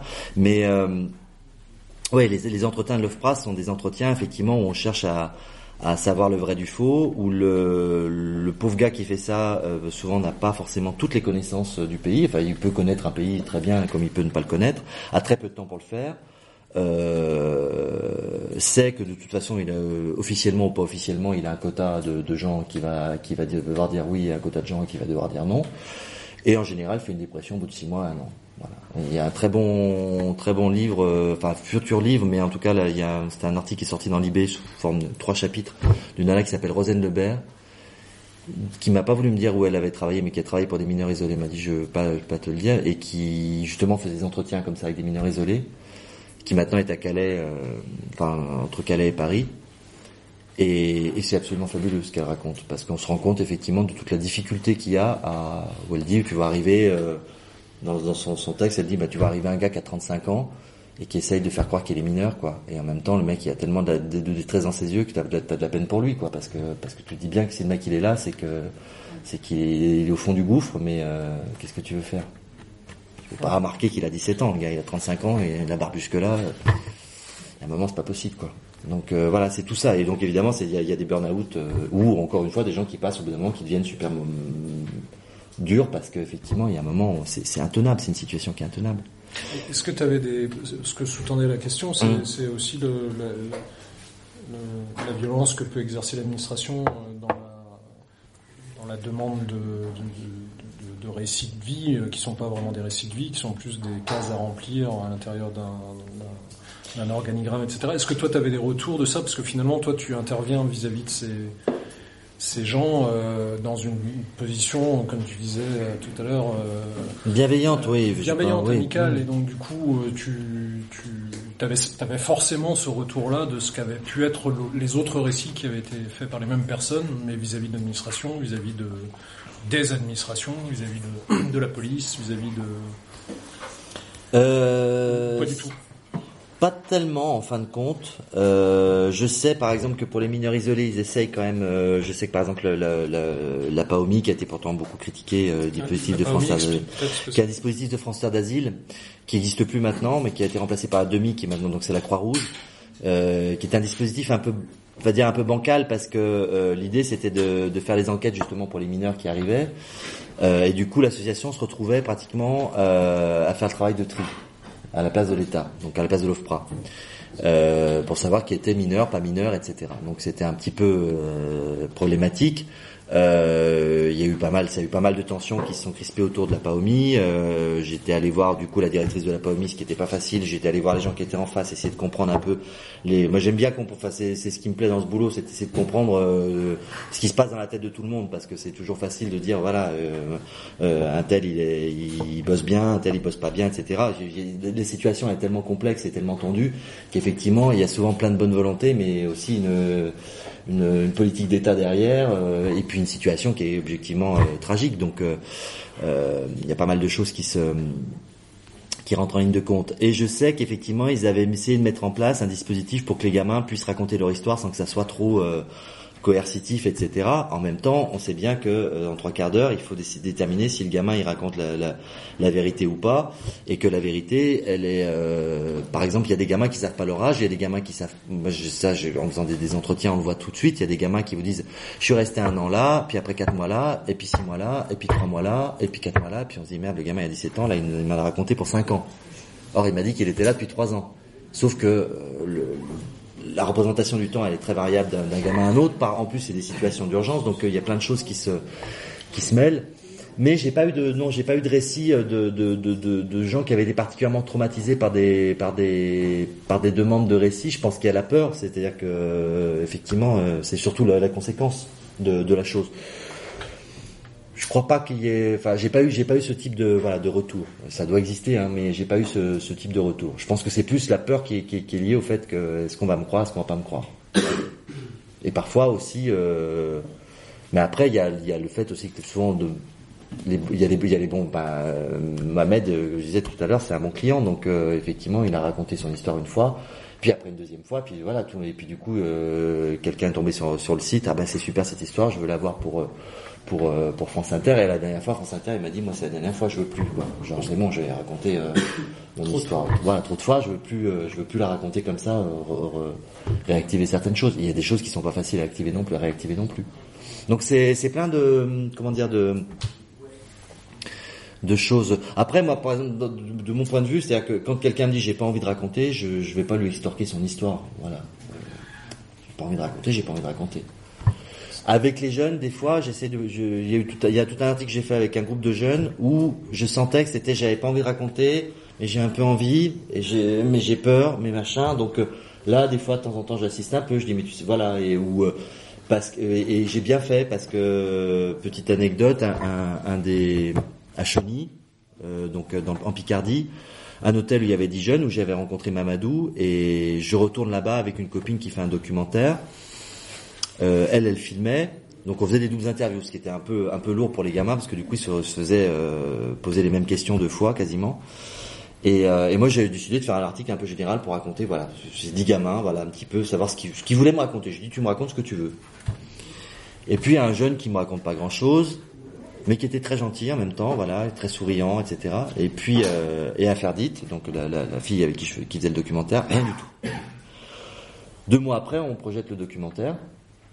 Et euh, ce gamin, qui était à demeurant super adorable, etc., pendant toute la projection du documentaire, je fais des, commentaires, machin, je me mets à rire très fort, enfin voilà, je fais chier, quoi. À tel point qu'à un moment, j'étais à deux doigts de lui dire, bon, écoute, euh, t'es gentil, euh, Loulou, mais euh, tu vas nous attendre, tu vas nous attendre, et puis on va, on... parce que là, les autres et les copains, ils le regardent, le film, et ils veulent le voir, et tout, ils savent même pas entendre, donc tu me casses un peu les pieds, quoi. Puis je me disais, bon, je peux pas le faire, machin, etc., etc. Je me mais... et puis je comprenais pas, surtout, pourquoi il était comme ça d'un coup, alors qu'il était super gentil. Habituellement, il sage, plutôt, enfin, gamin, plutôt. Et, et on sort, et puis il vient me voir, et puis il me dit, ah, dis donc, euh, euh, je suis très déçu parce que parce qu'à Ferdite, euh, j'avais dit plein de choses, elle a pas, elle a, je suis pas dans le film. Je dis, bah, je sais pas, moi, faut lui demander et tout. Et puis donc euh, je vais voir Ferdite et puis il me dit, mais il a jamais voulu répondre à la moindre question. Et donc le gamin en fait avait plein de trucs à raconter, mais il avait très très peur ne se sentait pas prêt, mais dans sa tête, il les avait raconté les trucs. C'est-à-dire qu'il s'était fait le fil. Et donc, tout le, tout, et là, j'ai compris pourquoi effectivement il était super perturbé. C'est qu'il s'est souvenu, évidemment, pour, et pour cause, il se souvenait pas de ce qu'il avait raconté, parce qu'il avait rien dit, mais c'était dit, ça se trouve, j'ai raconté des trucs qui sont vachement durs. Et du coup, pendant tout le film, il était, il attendait le moment où allait, allait, allait sortir pour tout le monde le détail, euh, voilà. Et qui me sort aujourd'hui par Facebook, par petit bout. C'est-à-dire que le documentaire djihadiste, qui est sorti. Là, une, une amie euh, partage en disant faut voir ce documentaire. Je partage à son tour son statut. Il y avait la photo d'un prédicateur. Et là, je vois en commentaire, ce monsieur est très méchant, il tapait les gens devant moi. Voilà. Là, ça fait bizarre parce qu'on se dit d'un coup, euh, là, c'est plus un film. Là, c'est la, réalité qu'on se prend. Puis le gamin, je le connais bien, je le connais bien. Je l'ai vu plusieurs, plusieurs fois. Enfin voilà, c'est, c'est pareil, c'est un gamin que j'essaie de, de, suivre un petit peu. Donc euh, donc voilà, donc je pense qu'il y, a des histoires aussi. J'ai pas fini moi. C'était qu'il y a des gamins là, par exemple. Il y, en a un autre aussi qui était un Somalien. Ben on est resté. Euh, il parlait cinq mots d'anglais. Personne parlait Somalie. Euh, donc à un moment, je lui ai dit, je lui dit, tu sais, ben quand tu parleras français, euh, on refera. Tu me raconteras toute ton histoire. Puis là, grand sourire. Et je l'ai recroisé dans le train. Il y a il y a un mois et demi, il parlait super bien français. Et puis j'étais là parce que je l'avais, ça fait un, ouais, ça fait un an, même pas six mois, sept mois, sept mois, oui que j'ai. Il parlait pas un mot. Donc je le regardais, je me dit, tu parles super bien et tout, puis on commence à tchatcher et tout ça, enfin voilà. Et voilà, c'est des gamins, je pense qu'à un moment donné, euh, voilà, il y a un lien qui se crée, y a, et, l'histoire, elle va devenir autre chose aussi, c'est-à-dire qu'il va, il va raconter pas seulement son voyage, mais aussi euh, ce qu'il a vécu là. Euh. Et des fois, c'est tout simplement intéressant de savoir, par exemple, comment un gamin perçoit le, le monde qui l'entoure ici qui exemple, le nombre de gamins qui me disent euh, bah moi ce qui me choque c'est que les gens ils se lèvent pas dans les bus. Les jeunes ils se lèvent pas dans les bus. Donc moi j'ai même en général c'est marrant parce qu'il y a plusieurs gamins qui m'ont raconté ça me dit moi j'ai fait un, mélange entre ce qui est bien ici et, euh, et ce qui est bien en Afrique. Alors euh, ce qui est bien ici c'est que bah, grosso modo on est quand même plus en sécurité. Enfin il y a pas mal de choses qui voilà et puis puis bah voilà il y a plein de choses. Enfin voilà et ils ont une meilleure vie, etc., etc. Mais par contre, euh, voilà, moi quand je vais dans un bus, euh, quand je suis dans un bus, je continue à me lever parce que en Afrique, euh, si tu te lèves pas, il y a une dame qui monte dans le bus et que tu te lèves pas, la dame elle te dit, eh, mon fils, tu vas te lever. Et là, tu te lèves. Enfin, ça, ça voilà, et c'est marrant parce qu'ils ont, il y a vraiment cette cette cette, cette bonne enfin, ce côté c'est ils ont un peu un côté genre vidéo quoi. C'est les anciens. Le... Oui, non, puis, puis ils ont un côté bien élevé, gentil quoi. Enfin, euh, tiens, je tiens la porte à la dame. Euh, S'il y a une dame qui a un sac, je, qui, qui, qui voilà, je vais lui proposer de prendre son sac, etc. Enfin, c'est des gamins qui sont un peu, euh, qui sont, ouais, qui sont super gentils quoi, super attentionnés aux autres aussi. Ils ont vraiment un regard aussi. Ça, c'est un truc qui m'impressionne aussi. Il y a une, habitude d'entraide aussi, peut-être reliée au, aussi à ce voyage, au voyage, mais euh, ils ont une capacité, moi, qui m'avait impressionné, à, à, voir, voilà, la personne en difficulté autour, quoi. C'est-à-dire, euh, voilà, à pas attendre, euh, à pas, à pas planer, à, à, mais, mais tout de suite aller, aller donner un coup de main euh, à la personne. Voilà, et c'est, du coup, moi, j'ai appris beaucoup de choses avec eux et et c'est fait, ça aussi, ça fait bizarre quand on se retrouve à, prendre des leçons de vie à des, de, voilà, quand on a 40 ans et je me dis, bah ouais, on se prend des leçons de vie de gamin de 17 ou 18 ans. Bon. C'est bien. Ouais, ouais, non, c'est bien, ça ça calme, ça. ça. Est-ce que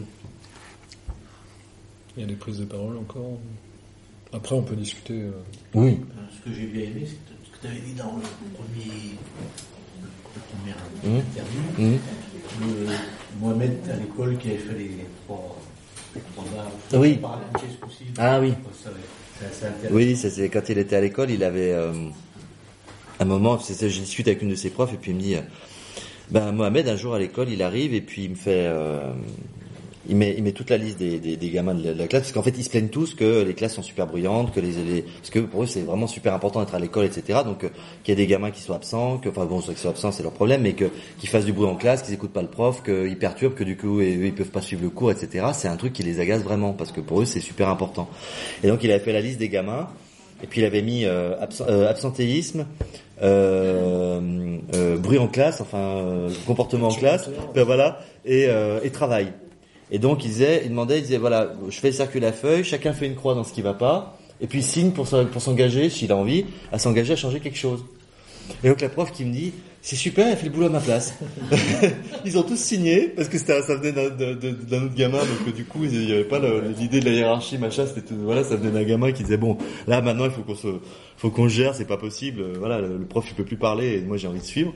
Et donc voilà, donc du coup c'est ce côté élément moteur. euh, et puis c'est un gamin qui, enfin je sais pas, je sais pas je peux parler de Mohamed pendant, pendant des heures, ouais. Donc euh, c'est, euh, c'est infini. Il est, il est assez- Juste pour dire, peut-être après, on, on- on mange des chips et on boit un Mm. verre de vin ou de bière, mais que on- pour ceux qui n'ont pas encore vu, le livre ou qui connaissent pas les textes d'Olivier, c'est pas du, ça aurait pu être intéressant aussi de- Mm. de- d'être sur le verbatim, de rapporter. euh, tu disais toi-même, tu Mm. les enregistres pas.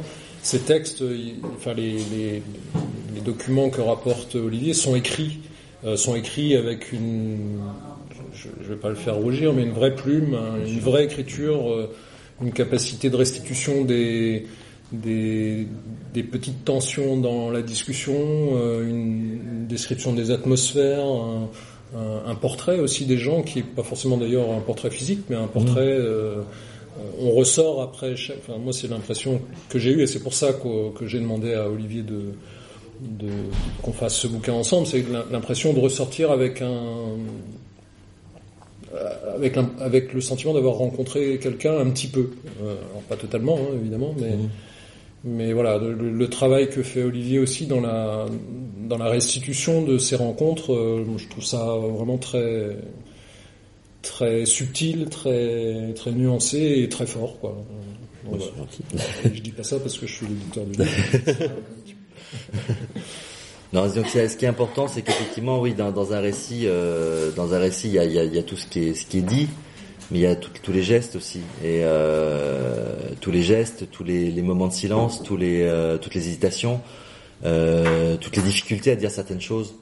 C'est-à-dire le moment où quelqu'un bafouille, le moment où quelqu'un euh, répète quatre fois la même chose à quatre moments, on se dit tiens c'est bizarre pourquoi pourquoi ça fait quatre fois qu'il revient sur voilà il y a ou euh, le même questionnement. Euh, ça c'est souvent la, personne qui va reposer elle va me dire mais ça je comprends pas vraiment ça il y a des trucs que j'ai compris mais ça je comprends pas.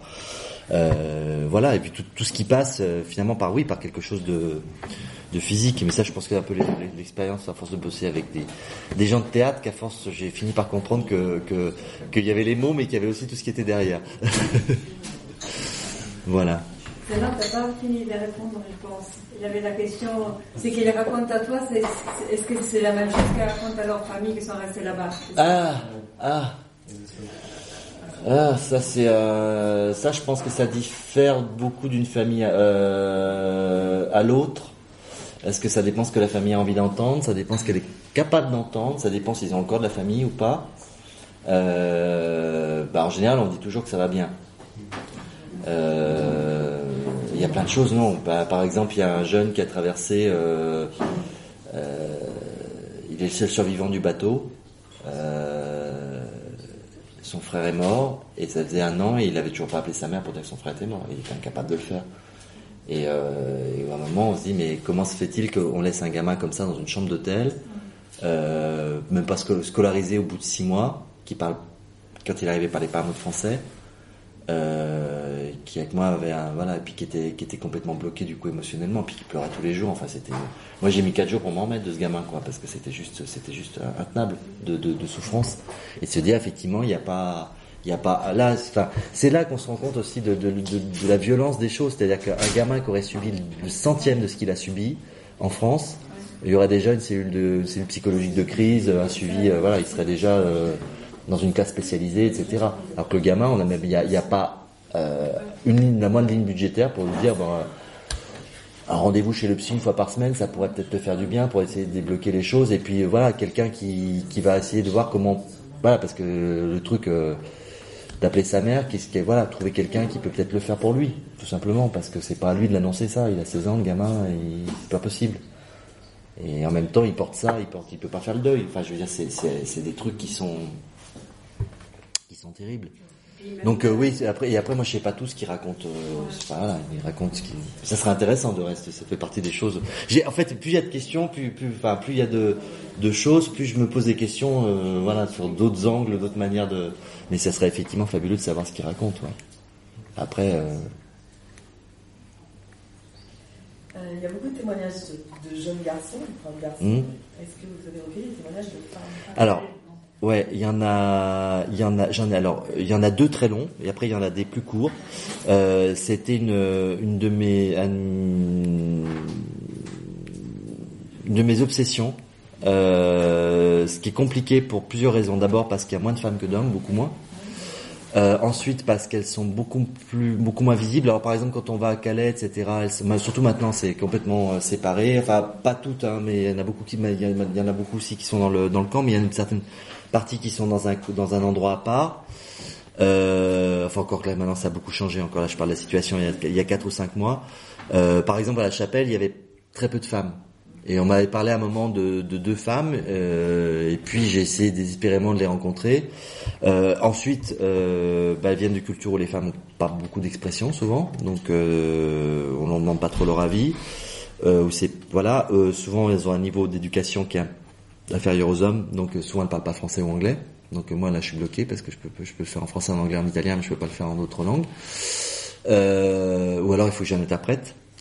Et puis euh, l'autre l'autre problème aussi, c'est que euh, bah, il y a plein de choses où c'est difficile pour une femme de, de parler avec un homme. C'est-à-dire que moi, ce qui enfin pas, ce qui me ce que je, dont j'aurais aimé beaucoup beaucoup parler, et ça c'était compliqué, j'en ai parlé, mais j'en ai parlé par la bande, euh, c'est des problèmes de violence sexuelle par exemple qui sont euh, industriels euh, en, en Libye, c'est absolument ter- terrifiant.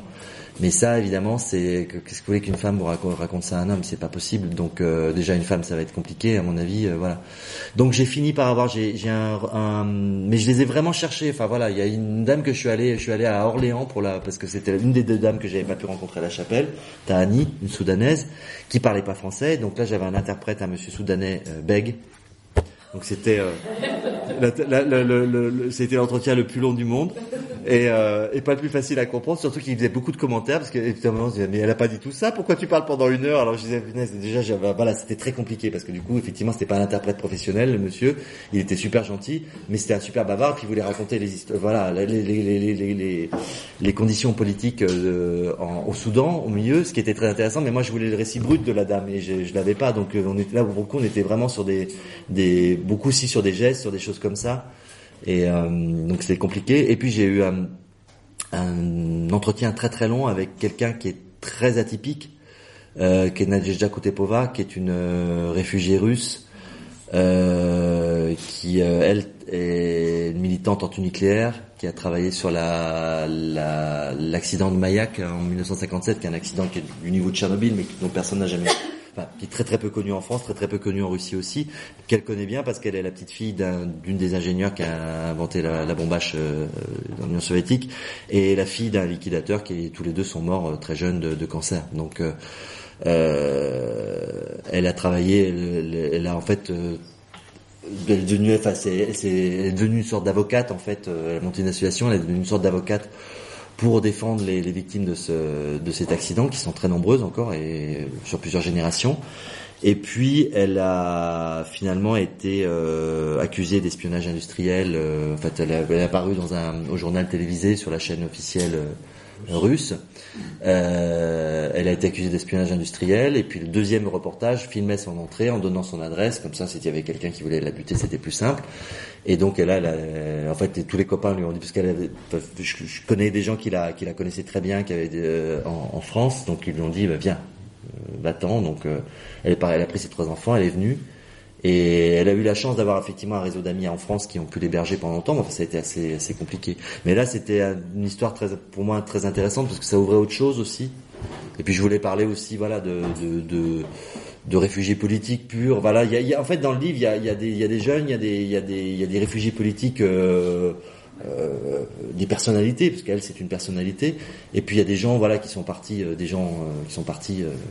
encore une fois, je dis moi pour des chorales de voisinage, c'est-à-dire de la politique, c'est pas simplement euh, je suis un militant reconnu de tel parti qui est pas dans les dans les petits papiers du gouvernement et je risque ma peau.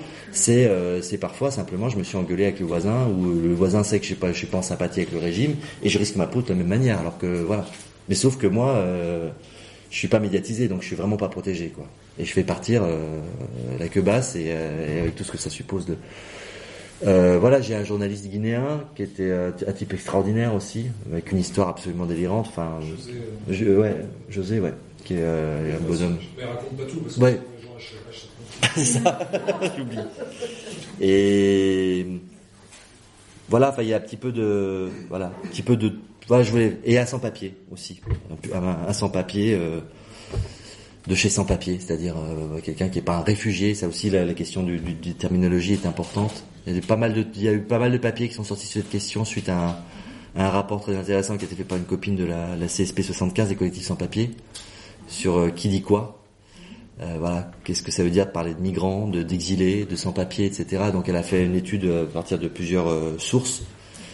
Et voilà, après il faut se méfier de, voilà parce que des mots peuvent recouvrir des réalités différentes, mais en tout cas faire attention derrière réfugiés. Il y a aussi tous les, le- pour moi le migrant économique, il est aussi légitime. C'est aussi légitime de partir parce qu'on crève de faim que parce qu'on a un problème politique. Voilà, donc il faut faire attention aussi à ce que le réfugié ne devienne pas la catégorie du bon migrant et que le mauvais migrant, ça soit celui qui, qui juste meurt de faim, quoi, entre guillemets. En sachant que souvent ils ont des problèmes politiques et ils meurent de faim. En général, dans les pays où on meurt de faim, on a des problèmes politiques. Voilà.